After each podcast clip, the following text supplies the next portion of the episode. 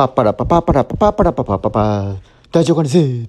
この番組は私が今チャレンジをしていることをつらつらと話していく番組ですいや久々となりましたね皆さんいかがお過ごしでしたか私が今チャレンジしていることは不動産